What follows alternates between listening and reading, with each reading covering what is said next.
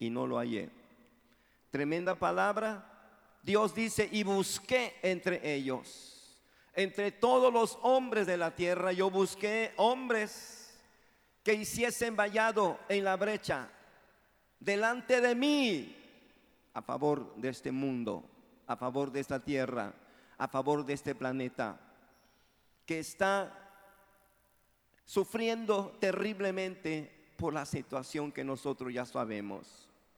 Pero cuando encuentro en esta palabra de que dice busqué, esto me hace pensar de que Dios sigue buscando, sigue buscando hombres y mujeres sensibles al momento, a este tiempo, que sienta amor por su prójimo, que sientan amor y misericordia por los que están sufriendo. Y es aquí, hermano de mi vida, que vamos a tener un tema importante que yo espero con todo mi corazón que nos mueva, que nos haga sensibles para poder entrar en un tiempo de búsqueda, en un tiempo de búsqueda del rostro de Dios, en humillación, en ayuno, a un ayuno de 72 horas, a partir del 9 al 11 de abril. Es muy necesario, es importante que Dios encuentre en nosotros la persona que está buscando.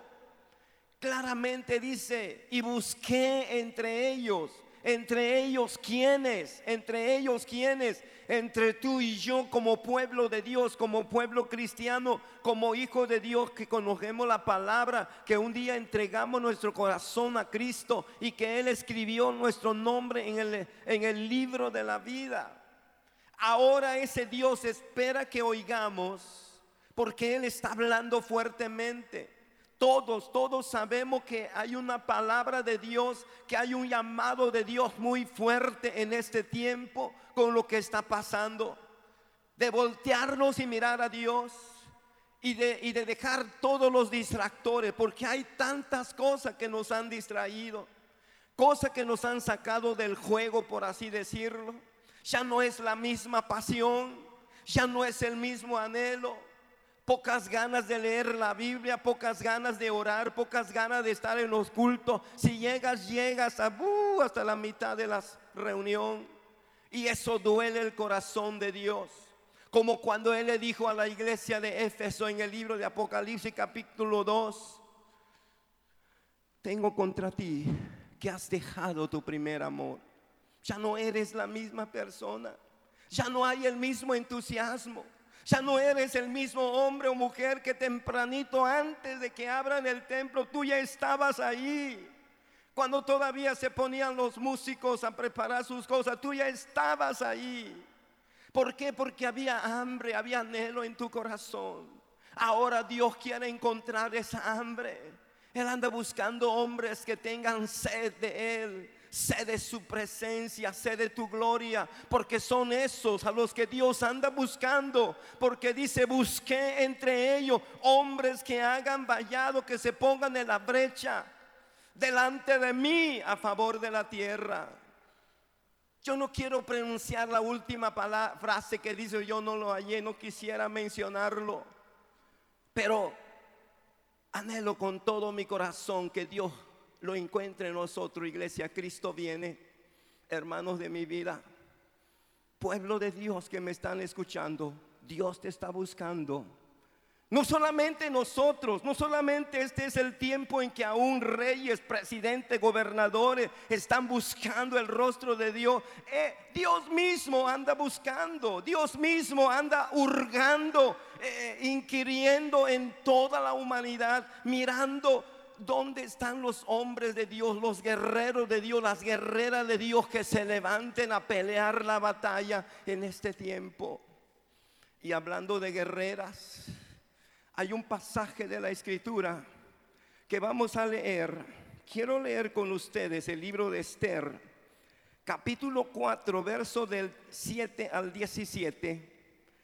Capítulo 4 de Esther, verso 7 al 17 dice, y Mardoqueo le declaró todo lo que le había acontecido y le dio noticia de la plata que Amán había dicho que pesaría para los tesoros del rey a cambio de la destrucción de los judíos.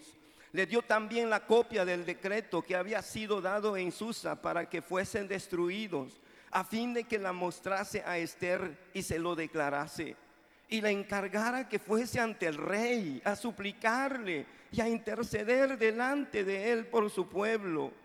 Vino Atac y contó a Esther las palabras de Mardoqueo. Entonces Esther dijo a Atac que le dijese a Mardoqueo, todos los siervos del rey y el pueblo de las provincias del rey saben que cualquier hombre o mujer que entra en el patio interior para ver al rey sin ser llamados, una sola ley hay respecto a él, ha de morir, salvo a quien, aquel a quien el rey extendiere el cetro de oro, el cual vivirá. Y yo, yo no he sido llamada para ver al rey estos 30 días. Y dijeron a Mardoqueo las palabras de Esther. Entonces dijo Mardoqueo que respondiesen a Esther, no piense que escaparás en la casa del rey más que cualquier otro judío, porque si callas absolutamente en este tiempo, respiro y liberación vendrá de alguna otra parte para los judíos, mas tu casa y la casa de tu padre pereceréis. Y quién sabe si para esta hora has llegado al reino. Y Esther dijo que respondiesen a Mardoqueo, ve, ve y reúne a todos los judíos que se hallan en Susa y ayunad por mí y no comáis ni bebáis en tres días, noche y día. Yo también con mis doncellas ayunaré igualmente y entonces entraré al ver al rey, aunque no sea conforme a la ley, y si perezco, que perezca. Entonces Mardoqueo fue e hizo conforme a todo, a todo lo que le había mandado. Aleluya. Tremenda palabra de lo que tenemos aquí cuando le dicen en el verso 14, porque si callas absolutamente en este tiempo, porque si callas absolutamente en este tiempo, respiro y liberación vendrá en alguna otra parte para los judíos mas tú y tu casa de tu padre pereceréis. Y quién sabe si para esta hora has llegado al reino. No cabe duda de que cada momento, cada tiempo en esta tierra, Dios tiene a alguien reservado, sea hombre o mujer, para un momento decisivo en la vida del hombre y del pueblo de Dios. Este es un momento cuando Dios tuvo que tocar el corazón sensible de una joven doncella, hermosa físicamente y del alma también, porque eso lo era Esther. Por eso la habían escogido. Ha de haberle sido una joven primorosa, hermosa, que cuando la vio el rey Azuero, de inmediato quedó prendido y dijo, esta es la reina. Y ya sabemos toda la historia. Cómo un tipo, un, malvado, un tremendo, el primer ministro del rey, llamado Amán, un tipo del, mismo Satanás, un tipo del anticristo, que odiaba a los judíos, los odiaba tremendamente, eh, tenía, tenía un, un coraje hacia el pueblo de Dios. Y este hombre fraguó un plan malévolo, diabólico, de exterminar al pueblo judío no importándole que Esther era judía, si lo sabía o no lo sabía. Muchos dicen que sí, perfectamente lo sabía, pero que atrevido a tentar contra el pueblo de Dios y contra la misma reina. Y la palabra de Dios nos dice que un hombre llamado Mardoqueo, primo de, Esther, que la cuidó desde su infancia, que, la, que como si fuera su padre, su madre, porque ella era huérfana. La tomó, la cuidó, la protegió y le enseñó principios morales como buen judío. Mardoqueo la guió, la cuidó, le enseñó exactamente como el Espíritu Santo está haciendo con nosotros en este tiempo. Mardoqueo es un tipo del Espíritu Santo que está preparando a la novia de Cristo que está preparando a la iglesia en este tiempo para prepararse, embellecerse. Mardoqueo le habló Porque dice la palabra de Dios que Mardoqueo en cuanto lo supo empezó a clamar, empezó porque era una ley. Amán eh, usando de, argumentos, usando de astucia, de, crueldad, eh, engañó al mismo rey a grado de que el rey le dio su anillo real para que, para que mandara un edicto para que destruyeran a todos los judíos, mataran a todo el pueblo judío que había en Susa, en el reino del rey Azuero. Y la palabra de Dios nos dice que el rey le dijo, ok, perfecto, haz con lo que tú quieras, Amán, con ese pueblo.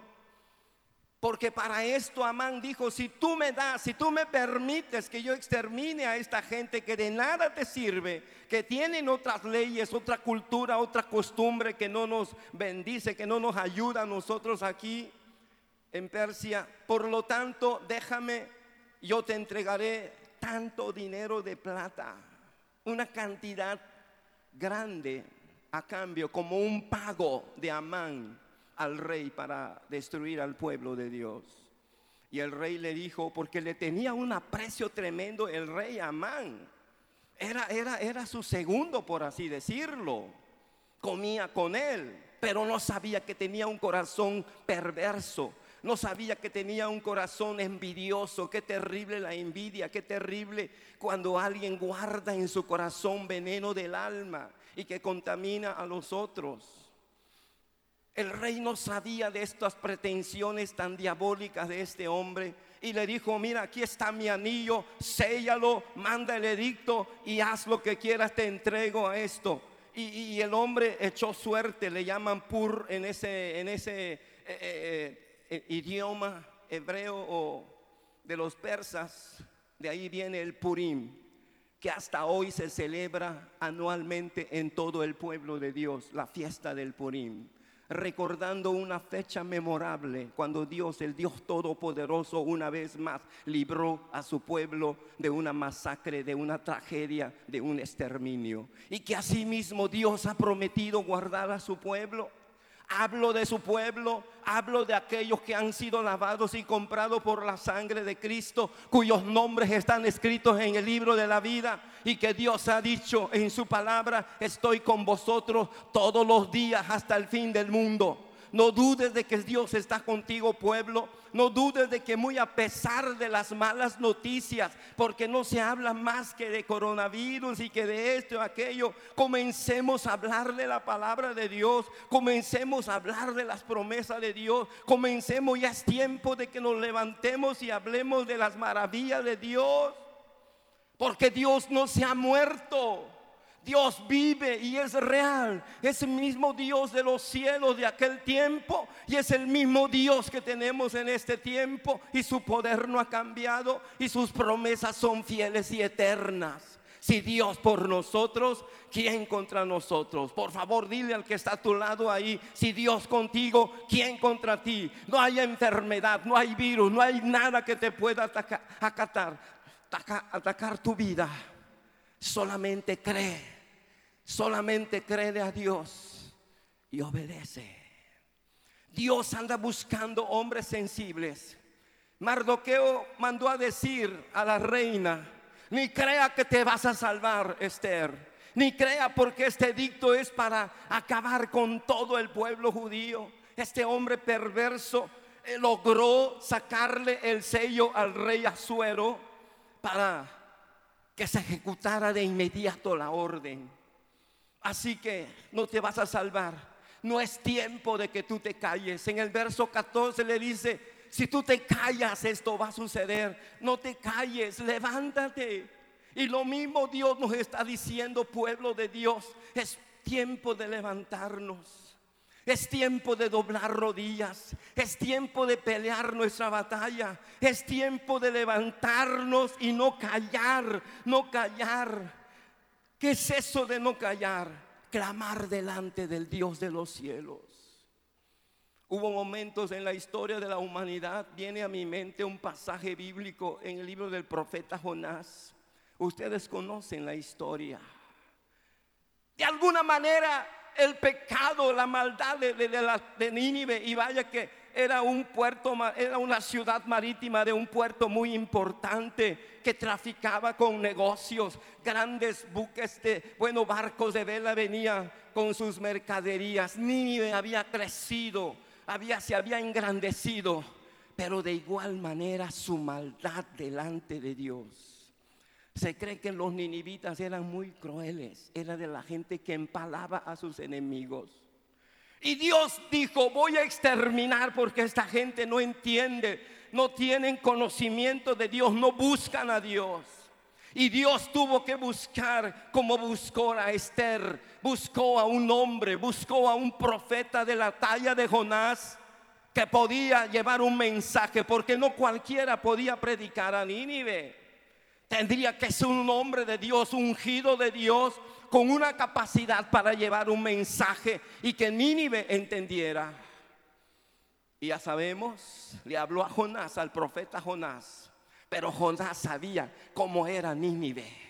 Le traía ganas a los ninivitas. No, no, no. Si yo voy, de seguro esa gente se va a arrepentir. De seguro van a buscar a Dios. Muchos se van a salvar. No, no, no. Que caiga el juicio sobre ellos. Que caiga fuego sobre ellos. Yo me voy. No, no, no voy a llevar ese mensaje. Pero ¿quién puede oponerse al llamado de Dios? Amigo, hermano, siervo de Dios, si tú tienes un llamado de Dios, no hay, no hay donde podamos escondernos. Como David dijera, ¿a dónde huiré de tu presencia? Si a los cielos, en la tierra y en el mar, desde ahí tu mano me alcanzará. No hay de dónde, hermano de mi vida. Jonás lo entendió si alguien le hiciera una entrevista a Jonás, a ver Jonás, ¿cómo te fue cuando eh, no te pareció la, la encomienda de Dios? ¿Cómo te fue? De seguro Jonás diría, yo no quisiera que nadie viviera ese momento, esa experiencia. Porque de veras el mar en las olas gigantescas se levantaron y querían destruir a esos pobres hombres que clamaban a sus dioses. Qué bueno que el capitán bajó al camarote y me encontró ahí y me dijo, levántate dormilón. Hermano, no es tiempo de dormir. No, no, no, no, no. Si hay algún dormilón, dile ya, ya, es tiempo de levantarnos, orar, clamar al Señor. La palabra de Dios nos dice cómo es que Jonás reveló a los que estaban en, en, el barco que él era la causa. Jonás les dijo, yo soy hebreo, profeta de Dios con un llamado de Dios. Yo soy la causa, échenme. Y la palabra de Dios dice que entonces temieron los marineros, tuvieron más temor y trataron de enderezar el barco, de, pero el mar se embravecía más y más y más. ¿Quién puede detener la mano de Dios cuando Él la trae con alguien o con algo, con una ciudad o quien sea? Nadie puede quitar la mano de Dios, solamente rogando su misericordia. Y Jonás no podía librarla. Por eso él dijo, écheme al mar. Y órale, a la una, a las dos, a las como dicen en Cuchitán, se fue al mar. Dios tenía preparado un enorme pez un submarino humano, un, eh, eh, viviente, se lo tragó.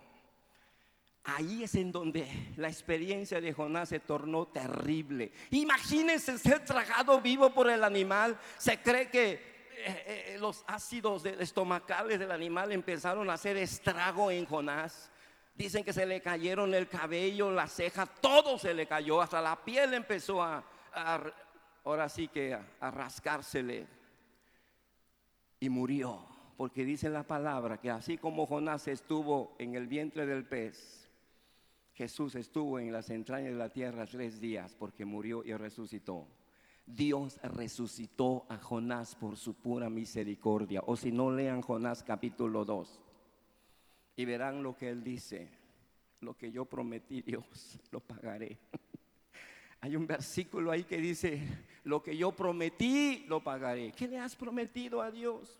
Que te ibas a levantar como un siervo de Dios, sierva de Dios, tu ministerio, tu llamado, lo que Él puso en tus manos. Hasta entonces Jonás se dio cuenta que nadie le puede decir no a Dios. El pez lo, lo, fue a vomitar exactamente en las playas de Nínive. Órale, vámonos. Y le llega la palabra de Dios por segunda vez. Jonás, y ahora sí puedes obedecer. Santo Dios, separa a Jonás a la de mi capitán. Ve y predica de aquí a 40 días. Nínive será destruido. Aquí es en donde vemos qué impacto del mensaje desde que llegó Jonás a, a Nínive. Dice la palabra de Dios, cómo es que el mensaje fue tremendo. Hasta el mismo rey fue conmovido y ordenó días de ayuno. Días de ayuno hasta los animales, hasta el burro tenía que ayunar. Todos ayunaron. Si quizá Dios oyera y que tuviera misericordia, decía el rey, el poder del clamor, de la humillación. Muchos teólogos dicen que en las calles de Nínive hombres y mujeres clamando, tirados en el piso, clamando misericordia, tocándose el corazón, humillándose delante de Dios. Bien dice segunda de Crónicas 7:14, si se humillare mi pueblo. Ustedes conocen la receta que Dios pone ahí. Eso fue lo que hicieron. El ayuno, el clamor, la humillación. El ayuno tiene el poder para cambiar el parecer de Dios. Y Dios miró desde los cielos y dijo, no, míralos. Yo creo que los ángeles de Dios que veían que los principales, Gabriel, Miguel, mira Padre, cómo se están humillando. Míralos. Y Dios dijo, no, no lo voy a hacer. Estoy mirando que en su corazón haya arrepentimiento. Se arrepiente, se humilla. Tres días de ayuno no es cualquier cosa. Es un ayuno que se va a levantar pueblo de Dios. Y aquí vemos cómo es que cuando Mardoqueo le dice a la reina Esther, ¿tú crees que te vas a salvar? No es tiempo de callar, Esther, es tiempo de que te levantes. Pero dígale a Mardoqueo que yo no tengo permiso de entrar así delante del rey. No tengo, me queda como un mes para entrar allí. No puedo. Hay una sola ley para los que se atrevan a hacerlo y es la muerte. Puedo morir.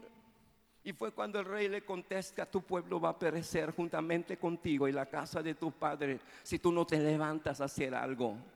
Y fue cuando ella le manda a decir, está bien, Mardoqueo, júntame a todos los judíos que viven en Susa, en la capital del reino, júntalos a todos, que ayunen, que ayunen por mí, por mí tres días, y yo lo haré juntamente con mis doncellas, tres días de ayunar y de clamar, de llorar delante de Dios, y que Él haga misericordia, aunque es contra la ley me voy a atrever a entrar delante de Él. Si perezco, que perezca. Que Dios me dé gracia, que Él extienda el cetro y me reciba, porque si no, se acabó Esther. Y la palabra de Dios dice que clamaron. Ustedes pueden encontrar en este santo libro de aquella lucha, de aquella batalla. Dice aquí que todo el pueblo judío clamó era, era, era una amenaza de exterminio, de vida o muerte, como la que está pasando en este tiempo. Como la amenaza sobre la humanidad en este tiempo. ¿Qué vas a hacer? ¿Te vas a dormir como Jonás? ¿Te vas a matar al camarote de tu comodidad? Levántate dormilón, le dijeron a Jonás. Es tiempo de levantarnos y clamar y humillarnos delante de Dios. Esther con todo y su gala de reina, aunque era la reina muy delicada, yo estaba leyendo su, sola preparación, santo Dios, qué delicadeza. No, no, no, no, no, no, perfume, mirra, así. Bueno, dicen que a Cleopatra se bañó en leche de burra, yo no sé en qué leche eh, prepararon a Esther, era una hermosa doncella. Pero esta hora, este momento no es momento de delicadeza, no es momento de perfumes, no es momento, es momento de clamar a Dios, es momento de pararnos en la brecha, porque Dios los anda buscando. Dice, busqué entre los hombres que hagan vallado en la brecha delante de mí a favor de la tierra. Es tiempo, hermano, de sumarnos a este tiempo de humillación. Es tiempo de clamar. Dios respondió al mensaje de Jonás, más bien al clamor de la tierra de Nínive, de la gente de Nínive. Aunque a Jonás no le gustó porque se fue a sentar a la orilla de la ciudad a ver a qué horas caería fuego sobre Nínive. Y Dios le dijo, ay Jonás. Y luego secó la calabacera de la sombra porque estaba pelón y todo descarapelado. El sol lo lastimaba muchísimo.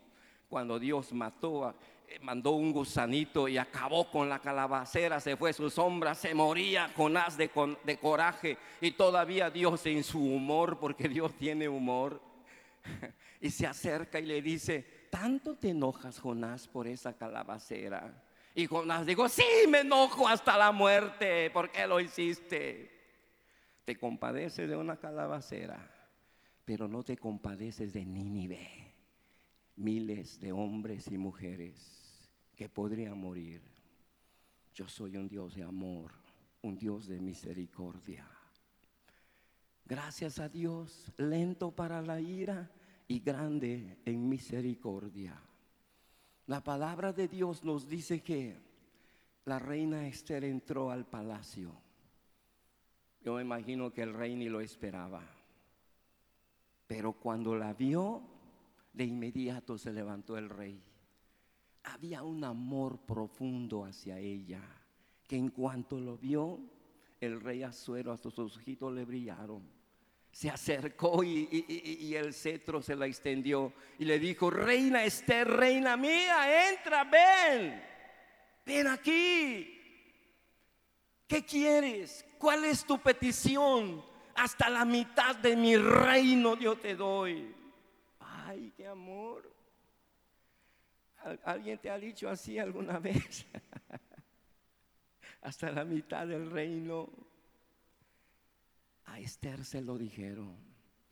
Y ella le dijo, está bien, rey amado, vengo a invitarte a una fiesta, juntamente con tu primer ministro, Amán. Quiero que vayan a mi fiesta. ¿Y qué dice la palabra? Ya sabemos, ¿verdad? Todo aquello como Amán ya había tramado matar inclusive a su primo Mardoqueo, hizo una horca de 50 codos porque lo odiaba, porque todo mundo le rendía pleitesía, todo mundo le hacía caravana, menos Mardoqueo no se levantaba y se ponía morado de coraje Amán y mandó a hacer la horca.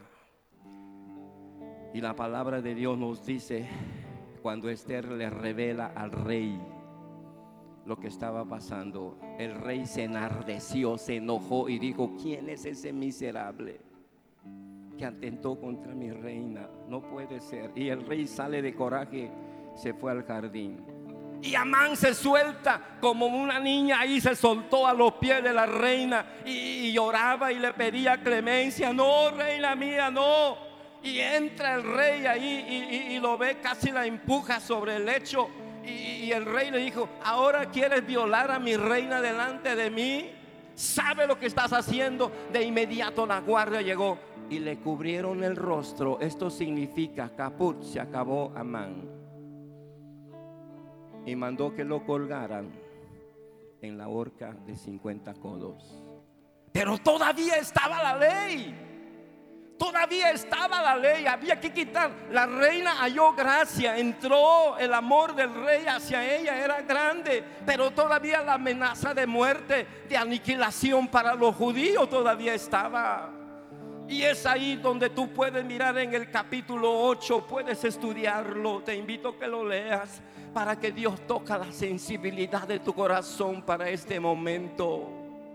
La reina se tiró a los pies del rey y le dijo, aunque tú, yo haya gracia delante de mí, adelante de ti, pero ¿qué va a pasar con mi pueblo? ¿Qué va a pasar con mi pueblo? En el capítulo 8, en la palabra de Dios tenemos cuando nos dice la escritura, aleluya y volvió luego Esther a hablar delante del rey y se echó a sus pies llorando y rogándole que hiciese nula la maldad de Amán, Agageo, y su designio que había tramado contra los judíos.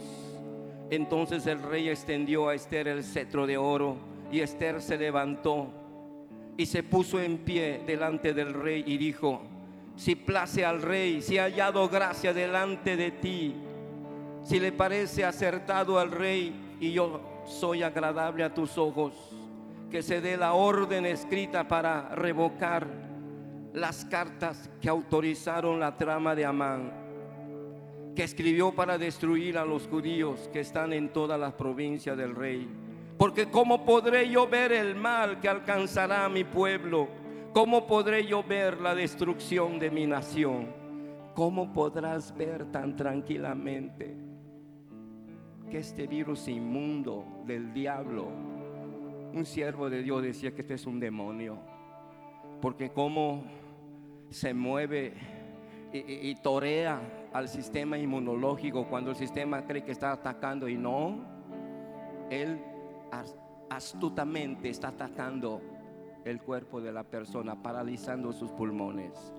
Por eso el siervo de Dios decía, es un demonio hermano, es un espíritu y hay que reprenderlo como tal, hay que echarlo fuera como tal, porque Él nos ha, dado autoridad. En mi nombre dice, echarán fuera demonios hablarán nuevas lenguas, tomarán en sus manos serpiente, si bebieren cosa mortífera no les hará daño.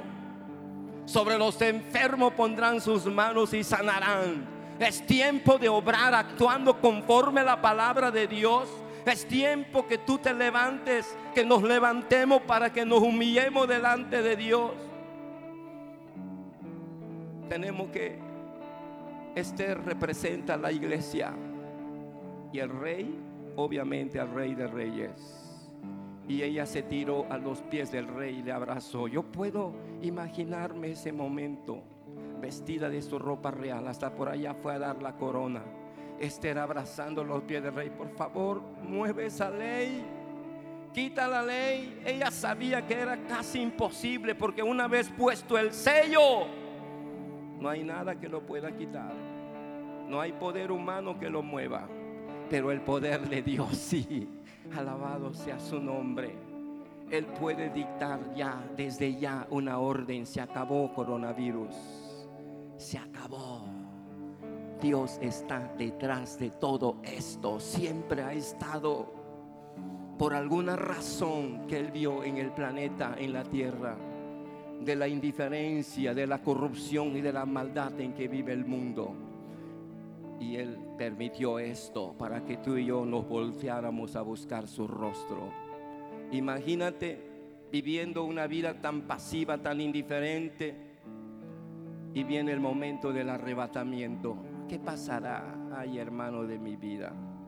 San Mateo capítulo 25 nos habla de diez vírgenes. Tú sabes la historia. ¿Cuántos entraron? La mitad se quedó. Necesitamos un avivamiento, necesitamos un avivamiento, necesitamos el fuego del poder del Espíritu de Dios barriendo la tierra. Pero ese avivamiento hay que provocarlo, hay que provocarlo con lágrimas, con llanto, con lloros, con gemidos en el corazón. No viene solo, hay que provocarlo, provocar el corazón de Dios. Necesitamos un avivamiento, hermano, de mi vida. Necesitamos un poderoso avivamiento que barra la tierra. No oyes el clamor de los que se están muriendo, de tantos en los hospitales, de hermanos de los países europeos y de América del Sur. Tenemos que clamar a Dios. Tenemos que buscar su rostro. Es tiempo de humillarnos solamente son tres días de ayuno. Si una reina fue capaz de meterse a ese tiempo de ayuno, yo sé que hay guerreros de Dios en el pueblo de Dios. Hermano de mi vida, siervos, consiervos, pastores, es tiempo de que nos humillemos y que Dios haga misericordia y que Dios quite todo esto. Si el mundo la ciencia ha luchado buscando el remedio. Los países están invirtiendo, como sabemos, millones de dólares para hallar la vacuna.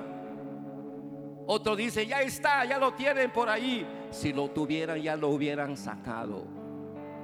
Hasta ahorita nadie tiene la vacuna. No hay remedio en la humanidad. El remedio lo tiene Dios. La respuesta la sigue teniendo Dios. Jesucristo es la respuesta. Amigo, persona que nos acompañas en estas reuniones, posiblemente en tu corazón haya temor, angustia, pánico. Entrégaselo al Señor en esta mañana. Dile, Señor, yo te entrego mi vida, te entrego el control de mis temores, de mis angustias. Aquí estoy. Amigo, persona, si alguien te invitó, acércate. Dile, ora por mí. Levántate y ora por mí. Tú me invitaste a esta reunión. Por favor, ora por mí. Y van a orar por ti para que tú entregues tu corazón a Cristo. Pero yo también quiero orar contigo y con todos. Oremos, oremos. Padre, maravilloso Dios eterno, el Dios de los cielos, el Dios del tiempo de Esther, del tiempo de Jonás, que es el mismo Dios que tenemos y te clamamos, te rogamos misericordia. Ahí a donde están mis hermanos, bendícelos, guárdalos, cúbrelos, bendícelos, unge sus corazones. Tu palabra se cumpla cabalmente cuando dice, el que habita al abrigo del Altísimo morará bajo la sombra del Omnipotente. Ni plaga tocará tu morada, caerán a tu lado mil y diez mil a tu diestra, mas a ti no llegará. A tu siervo le has dicho, ningún arma forjada prosperará contra los hijos de Dios. Y tú te levantarás para condenar toda lengua, que es la herencia de los santos. No lo olvides, ningún arma forjada. Pero amigo, persona que estás ahí, entrega tu corazón a Cristo. Entrega tu corazón al Señor. Entrégale tu vida y Él quitará tus temores, tus angustias. En una nada quitará tus problemas cuando tú le entregues el control de tu vida. Padre, tócalos. Si alguno está enfermo, vengo en contra de toda enfermedad. Tú enviaste tu palabra y los sanaste y los libraste de su ruina.